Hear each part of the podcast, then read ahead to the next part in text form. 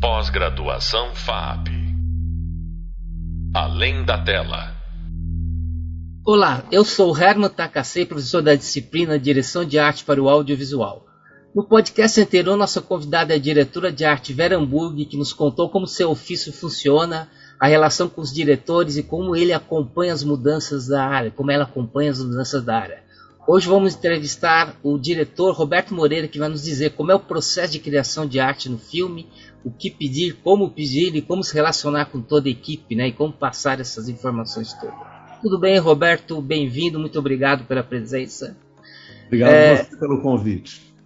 Vamos lá, então, Roberto Moreira faz uma apresentaçãozinha dele, que é diretor, roteirista, prof, produtor e professor, né? Muita coisa ao mesmo tempo, né? Bom, seu primeiro filme, longa-metragem, foi Contra Todos, né, que recebeu 28 prêmios nacionais e internacionais, um monte de prêmios, né?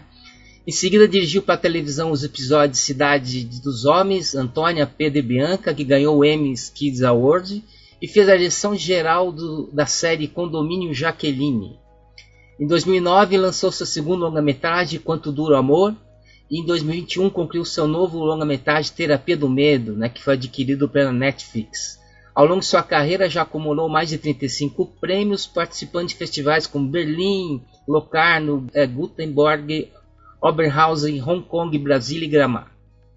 É, é livre docente doutor na ECA USP e foi mestre em História da Arte pela Unicamp. É professor de direção e roteiro no curso superior de audiovisual da ECA USP e foi bolsista por dois anos na fábrica da Fundação de Pesquisa em Mídia do Grupo Benetton. Muito obrigado aí, é, Roberto. É, tem mais também, né? Você também faz parte de, você também presidiu o sindicato, né, da indústria de audiovisual do Estado de São Paulo, né? Em 2007 a 2011 e foi membro do e ainda acho que ainda você é membro, né, do Conselho Superior. Ah, não é mais? Por duas vezes participou do comitê, o comitê gestor de fundo setorial de audiovisual. Bom, Roberto, como é que está a situação aí? Muito obrigado. É, vamos começar pelo princípio básico, assim, né? Como é que Normalmente seus filmes, eu conheço todos eles muito bem, né? Eles são todos autorais, né? Como é que você pensa esse filme, né? Ele, você pensa ele já esteticamente? Você já pensa ele uma visão de como ele será? Ou ainda você vai muito em cima apenas nos diálogos, nos, né, nesses conceitos? Como é que você trabalha essa questão toda? Você separa o argumento dessa visão estética? É tudo junto? Como é que é esse processo seu?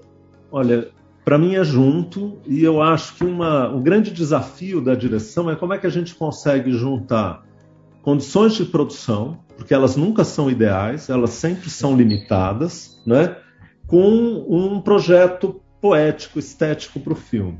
Então, por exemplo, no Contra Todos, é, eu decidi que a gente ia filmar com uma equipe muito reduzida, só em locações, e mesmo nas locações, a gente não ia usar adereços que não fossem comprados no próprio bairro. Então, é, é, a ação se passa no Aricanduva, todas, tudo, roupa, tudo foi comprado no Aricanduva. Por quê? Porque senão o diretor de arte ele vai, compra, arranja as coisas mais fantasiosas possíveis, entende? É uma maneira de restringir de modo realista a direção de arte. E deu muito certo. Na verdade, eu não tive um diretor de arte. Teve o Adrian Cooper, que fez Sim. a fotografia, mas é que é um dos melhores diretores de arte do Brasil. Então, o Adrian ele deu palpite. O tempo todo ele estava supervisionando, vamos dizer assim, a imagem do filme como um todo. Uhum. E a gente teve essa conversa de ser uma imagem realista e não era, o Contra Todos nunca foi pensado para ser um filme bonitinho, limpo, todo arrumadinho, não. Ele vem de uma estética documental. A gente gravou com uma com formato mini DV, que é 325 Nossa. linhas, então é menos. Hoje é uma coisa assim. Loucura. Filme mudo, né? a definição é muito baixa, mas é, é, a mesma definição que os filmes do Dogma 95 usou, é o mesmo equipamento que o Wittenberg, que o, que o Lars von Trier usaram nos filmes dele, do, deles do Dogma. Eu estava muito influenciado por isso. Então, veja, direção de arte realista, o filme inteiro feito com a câmera na mão, uma, uma qualidade de imagem que não é profissional de maneira alguma e uma vontade de fazer uma ficção que tem cara de documentário. Então, isso tudo era um pacote, estava tudo junto é, para produzir um determinado efeito estético, né? E de grana também, de um filme barato de ser realizado. Claro, claro, claro. Mas é bem interessante, né, esse processo, porque esse ato quase documental, né, me lembra um pouco Cidade de Deus, né? Tem essa essa conotação. Lá ainda é pior que ele filmou com película, né? Depois ele ele transformou para vídeo, quer dizer, a coisa ainda foi, né, sendo ainda mais estranho ainda, mas também teria que ser, né? Porque tinha muita gente no set, era uma confusão, né? Filmado em, sem nenhuma tipo de marcação, né? Você faz essas marcações, quer dizer, você trabalha da mesma forma, né? Mesmo pensando nessa atitude quase documental, né? E meu, é, assim, o Fernando gostou muito do Contra Todos e ele foi coprodutor no final. Né? Ah, tá, perfeito. Então é uma coprodução com a O2, não à toa, porque tem uma proximidade de linguagem muito pró, muito grande. O que eu acho incrível no Cidade de Deus é que tem estúdio ali. É tem inacreditável, estúdio. né? Não, quase tudo foi estúdio, né? E você não percebe a transição é, do estúdio para para rua, é perfeito, é, né? perfeito. Eu trabalhei no meu último filme com o diretor de arte de Cidade de Deus, que é o Tulé, Tulé. É um né? talento, é incrível o Tulé. Ele é incrível. É, ali é complicado, ali. o cara é, é, fenomenal mesmo, né? O último filme seu, né? O quanto dura a terapia, terapia do medo, desculpa, tem cenas interessantíssimas, né? Aquelas cenas, você pensa aquilo, porque como é que você vai passar isso, né? Para direção de arte, né? Por exemplo, tem filmes debaixo d'água, né? Tem, né?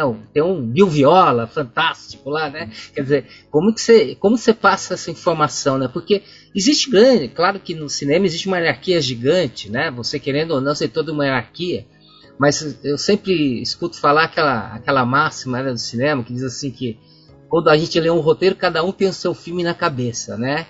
Então o diretor é aquele cara que sabe lidar, inclusive com pessoas muito melhor que ele na área, é óbvio, né? Você pega o Tulé, ele é muito melhor na área. Agora, como é que você vai lidar, né? Como é que você se torna o chefe de um cara que teoricamente em algumas situações sabe muito mais que você? Como é que você lida com isso? É fantástico isso. É, não, isso sempre. O diretor de arte ou o fotógrafo vão ter muito mais experiência de cinema do que o próprio diretor. Exato. Né? Eles não param, eles saem de um filme, fazem filme, fazem publicidade, eles estão o tempo todo trabalhando e a gente entra em projetos, às vezes fica meses, anos sem filmar, né? Eu acho que tem que tem que ter um trabalho de sedução em relação ao projeto, uhum, uhum. sabe? Então o diretor tem que discutir o roteiro, conversar e, sobretudo, apresentar referências, né? Então, é, no caso, o próprio Bill Viola, eu mostrei para o Tulé, a gente discutiu como seria aquele laboratório, como que a gente faria um laboratório brasileiro. Tem, tem uma questão no Terapia do Medo que era fazer é, um filme de terror ou mistério sobrenatural, mas que não tivesse a casa mal assombrada em. Campos do Jordão, entende? Fingindo que é uma casa europeia. Então a gente escolheu uma casa modernista, que é uma coisa muito típica dos anos 70, muito típica do período da ditadura, que é um período sombrio do país, né? E, e aí o laboratório do cientista maluco, né? Que desde claro. Frankenstein esse laboratório existe. O Tulé resolveu de uma maneira muito interessante, com texturas e usando valorizando o material, né? Então ele é um ele é um laboratório modernista. Se a gente fosse olhar, toda a instalação, as referências do Tulé eram referências modernistas. Eu acho que ficou incrível, assim. Realmente é um ponto alto do filme, né? Ele é. tem um arzinho datado, é interessante. Aquele filme tem um ar ah. datado. Você olha assim, você fala, nossa, mas isso aí se passou já fazem alguns anos, 20 anos atrás, 30 anos atrás. É interessante, isso passa com muita força, né? Isso a gente procurou realmente ter construir isso e é uma coisa um pouco atemporal, né? O filme outra outro desafio que a gente tinha no terapia era eu queria eu não queria fazer um filme trash. Entende? Sim. Porque tem um, uma vertente do terrir brasileiro muito forte, né? E a gente tem um, eu mesmo no Contra Todos fiz um, um filme muito com essa pegada documental. Então, no terapia, eu não queria documental, eu não queria trash, eu queria uma imagem que as pessoas acreditassem muito, sabe? E, mas que ao mesmo tempo fosse composta, que tivesse essa busca estética mesmo, que você comentou, de uma coisa um pouco é, mergulhada no passado. E então isso é, esse era o desafio do filme, né? Todo filme tem um desafio, é. né, que a gente precisa resolver. É, ele tem, a terapia tem uma coisa interessante que assim é um passado que eu vivi, né? Um passado que parece que nós vivemos, né? Então é, é um passado em que você se coloca dentro dele, né? Isso tem, cria uma beleza, né?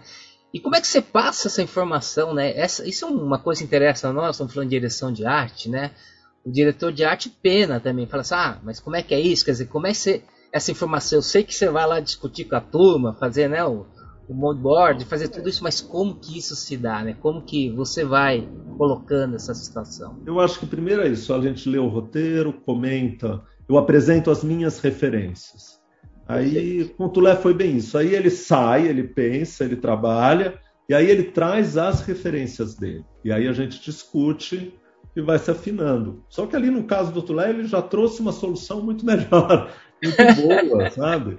É, então, eu tenho trabalhado, trabalhei também com Marcos Pedroso no Quanto Dura o Amor, que é um ótimo diretor de arte. Então, assim, quando você pega profissionais, Adrian Cooper, Marcos Pedroso, Tulé, é muito fácil trabalhar, porque é. você já está sintonizado. Eles já têm uma experiência muito grande, eles enriquecem o filme, eles trazem referências, sabe?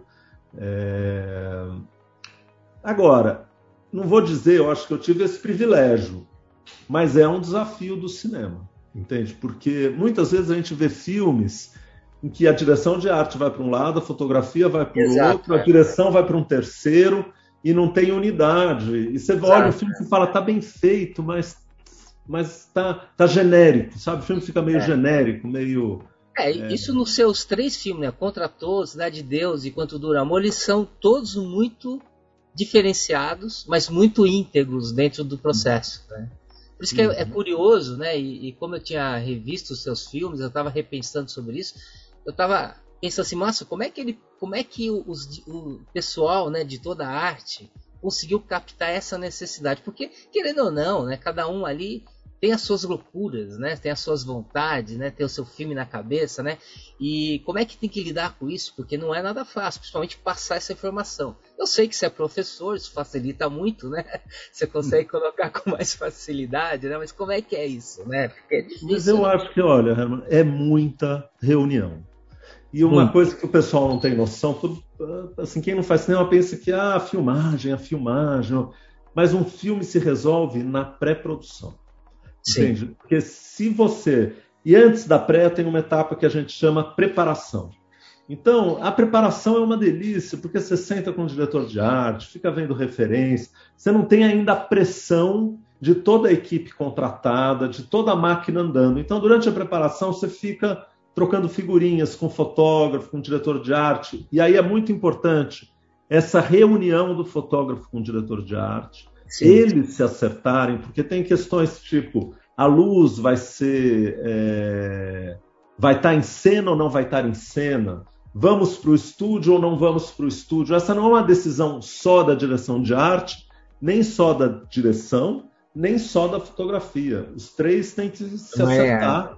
para tomar essas decisões. Escolher uma locação é uma coisa muito importante. Então, o que vai acontecendo durante o processo, você vai fazendo tanta reunião, são tantos detalhes, tem que repassar tanta coisa. E, na verdade, a direção tem que ir aprovando tudo. Né? Eu acho que, por exemplo, nos Estados Unidos, eles pedem muitas vezes para um fotógrafo, um diretor de arte, apresentarem a sua visão. Então, como tem um mercado muito grande, muita gente trabalhando, o fotógrafo fala, ah, eu vejo o filme assim, assim, assim, assado. Então, o produtor o diretor já recebem uma, uma previsão que o fotógrafo tem do filme. Né? É quase um pitching, assim. É, como se fosse um pitching, exatamente. Você faz um pitching, um fotógrafo. Isso já é um pouco de garantia, né? De que vai estar todo mundo conversando e fazendo o mesmo filme, porque esse é o desafio. A outra coisa que aqui a gente usa pouco, mas que eu acho que a tendência cada vez mais vai ser a gente aproveitar mais, são esses recursos de pré-visualização. Né? Então, eu já tentei várias vezes fazer storyboard. No caso do Terapia do Medo, eu fiz um storyboard porque tinha cenas com efeito especial. E aí, realmente, nas cenas com efeito especial, se você não tem um storyboard, Entendi. você se perde na filmagem, sabe? Mas, assim, para uso cotidiano é muito difícil. Dá muito trabalho fazer um storyboard, ocupa muito tempo. E depois você vai filmar e você fica amarrado naquele storyboard, que é uma coisa que é uma, uma espécie de uma camisa de força, que você tem que seguir. Senão, e, e assim, a gente sempre trabalha com pouco dinheiro, então na hora da filmagem a gente sempre tem que se adaptar, a gente não tem tanto tempo assim à disposição para fazer um filme. Então, é difícil seguir o storyboard. Isso eu acho que é uma coisa importante de dizer. Porque seria incrível se a gente conseguisse seguir, mas é. realmente é uma correria, a filmagem impõe limites o tempo inteiro, e se você ficar preso ao storyboard, você pode ficar muito é, limitado, não cumprir o cronograma, ou pior, cumprir o storyboard, mas ficar com o filme então, ruim. É, você está o tempo ruim, é. inteiro é. ali tentando seguir é. aquela trilha e você não está aberto para ver o que naquele instante pode ser melhor. Né? Pois é. é. Eu, eu, lembro de uma história do Kurosawa que ele dizia isso, que ele fazia o storyboard do filme inteiro, praticamente, né? O Kurosawa era maluco. E ele dizia que quando vinha uma ideia nova, ele refazia todo o storyboard, né? Quer dizer, tinha muito tempo, né? Tinha possibilidade, mas é uma loucura, né? Você pensar isso, né? Quer dizer, para o filme, para recomeçar, tudo de novo, porque ele resolveu que a cor não tá legal, então ele tem que fazer o storyboard inteiro, né? Fica bem difícil. Agora, o storyboard direciona muito, né? A direção do, né, de, de arte, né? O diretor Não, de arte ajuda incrível. muito, né? Seria incrível ter um storyboard e ter tempo de filmar storyboard. Tem diretores que realmente têm esse privilégio, né? De, de essa disponibilidade. Então, o Edgar Wright, naquele filme Baby, ele fez um storyboard inteiro, ele fez um animatic, e aí ele filmava e montava com o montador Sim. no set. E aí o montador dizia: Não, eu acho que aquele plano ali ficou muito curto, aquilo ali tem que mudar. Nossa, quer dizer, tá aí todo mundo na filmagem. É, eu acho que é uma tendência isso, porque com essa facilidade da produção virtual, daqui a pouco a gente vai ter ferramentas de storyboard que são muito práticas e muito rápidas. Sim. Entende? Você porque uma coisa hoje a gente senta, conversa, discute, o cara vai para casa, desenha, traz o desenho de volta, aí você corrige o desenho, aí ele vai para casa e fica nesse vai e vem. Se você tem um mundo virtual ali, você pega, enquadra, tum, tum, vai pegando os frames e já vai montando. É ficar rápido e ficar fácil fazer o storyboard, né? É. E para vocês terem uma ideia de como isso vai pegando, Outro dia eu fiz uma visita de locação com óculos de realidade virtual. Eu achava que ia ser impossível. Mas assim, Não, maravilhoso. Ver, é. A primeira vez uma locação, tudo bem, depois você vai ter que confirmar, você vai ter que ir lá e ver. Sim. Mas digamos, tem 10 locações. Em vez de você em 10 lugares, a equipe inteira, você, o diretor de arte e o fotógrafo, pega uma Kombi, vai para uma locação vai para outro, vai para outro. Ah, e tem que viajar, né? Às vezes tem que viajar. Às vezes sai Agora do... não. É. Já traz todas as opções, você bota um óculos de realidade virtual, já faz uma triagem e você só visita o que tiver lá na ponta, que você tem que escolher entre duas, né? É diferente. Então, essas ferramentas tecnológicas todas, elas vão fazer com que a pré-produção fique ainda mais. É... eu acho que a longo prazo essa distinção de pré-produção com produção vai desaparecer, porque você vai estar o tempo todo fazendo filme, refazendo filme, fazendo filme cada vez mais com mais detalhes, e você vai, Sim, é. sabe, é. num processo contínuo, você está montando e filmando, né? Acho que vai ser muito interessante. É, eu acho que aí, aí vai entrar a pós-produção, né? Porque hoje você tem os efeitos, né? Os efeitos visuais fortíssimos, quer dizer, inclusive hoje muito das, da, das filmagens, tem que estar tá lá o diretor de, de, efeitos visuais. Não tem jeito, porque ele vai também dizer o alinhamento com o que ele vai fazer, né? Quer dizer, isso tudo acho que é uma tendência, né? Então essa, essas tecnologias que estão vindo aí para você é um grande benefício, não é? Você não acha? Eu acho, porque você vai conseguir pré-visualizar o filme. Você vai ter menos surpresas na hora da filmagem, sabe? Você pode se dedicar mais ao ator, você não precisa se preocupar tanto com o enquadramento, com E efeito especial, que é o inferno na torre, né? O efeito especial é uma coisa que é. sempre dá muito problema. Então, quanto a gente puder antecipar do efeito especial, melhor, né?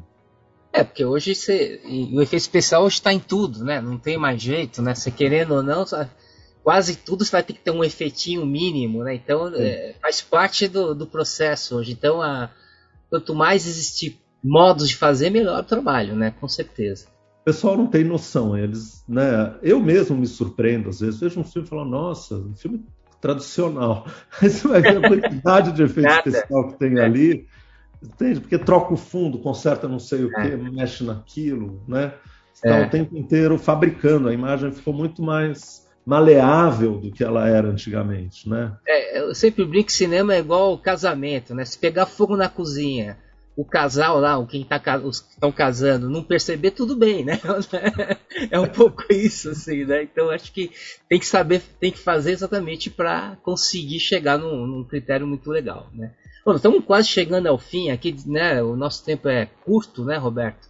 Mas de hum. qualquer maneira, assim, o, que, o que interessa, assim, hoje, a questão da direção de arte para você, então, é um processo que você pensa ela, né? Junto, né? É dentro do seu processo criativo, né? Eu acho que tem uma ideia, você tem uma visão do filme geral, né? Isso, você é. tem uma noção. E aí você tem que partilhar, conversar, e muitas vezes o diretor de arte traz ideias que você nunca imaginou e que são muito melhores que as suas. Então você tem que estar aberto para ouvir também, né? É, porque acontece muita coisa. Eu acho que eles têm uma, uma vivência muito grande, né? Eles trazem muita informação, né? Que é o que eu passo ao, ao pessoal que vai trabalhar com direção de arte, né? O grande fator é conhecimento, né? Muita pesquisa, muito conhecimento, hum. olhar muito filme, olhar o muita filme. Referência, muita isso, né? referência, né? não apenas filme, fotografia, obra tudo, de é, arte, é, é, tudo, sabe? Tudo. tudo. E é isso que você faz também, né? Pros, é, para os lugares, Herman, onde as coisas acontecem, sabe? Uma locação pode resolver uma cena ou pode enterrar uma cena, né? Então, essa escolha dos lugares é muito importante, facilita muito o trabalho da direção de arte. É, mas é difícil uma locação que agregue tudo, né? Dificílimo, né? Então a preparação dessa locação acaba sendo grande também, né? Eu acho que tem isso, é, né? Você tem que forte. ter essa capacidade de, sem descaracterizar a locação, colocar uma camada que faz ela ficar mais cinematográfica, entende? Exato. Isso, Isso dá um, uma pontuada muito boa no trabalho. Ô Roberto, olha, agradeço muitíssimo a você, foi maravilhoso aí. É, é difícil saber, né? Porque é tão essas hierarquias dentro do cinema, né? Como é que esses processos se dá, né? Como é que a gente anda dentro dele, né? Como é que a relação que se cria, né? Eu sei que tem esse triunvirato, né? O diretor de arte, a fotografia, o diretor geral, né? Que de uma certa forma dão uma dinâmica total do filme. Mas os seus filmes, principalmente, eles têm uma, uma linha estética muito forte, muito bem declarada. Então isso que me interessou muito ver, né? Por isso que eu te trouxe aqui, conversei com você, né? Você coloca essas suas relações. E eu, eu adorei saber também que esse primeiro filme foi tudo comprado lá, né? Eu, achei, eu não sabia disso, eu achei fantástico. Muito é, obrigado aí. Não podia. não podia. mexer nas locações muito, não. Não, mas é maravilhoso isso, né? Você está fazendo uma coisa de fato geograficamente fixo ali, né? De verdade, né? Roberto, muito obrigado pela sua presença. Eu agradeço muito aí. Você, bom, vocês não sabem, mas isso aí é meu irmão, né? O Roberto me ensina muito aqui, eu não posso reclamar. Muito obrigado, é, Roberto. O prazer foi meu, obrigado a você pela oportunidade de estar aqui com, partilhando esse tempo aqui. Tá bom? Ok, muito obrigado então. Bom, pessoal, hoje vimos a, como é a atuação do diretor-geral, no Roberto Moreira, na arte do filme. Entendemos através da entrevista como é que esse processo se dá, né? como é que é a criação, como é que é o processo é, de pensar a imagem, passar a imagem ao resto das pessoas, né? E a relação com esses outros diretores e como isso influi em todos os trabalhos, né? É, dá uma olhadinha aí no nosso hub leitura dessa parte da disciplina, né? E até breve no próximo podcast. Muito obrigado a todos. Pós-graduação FAP. Além da tela.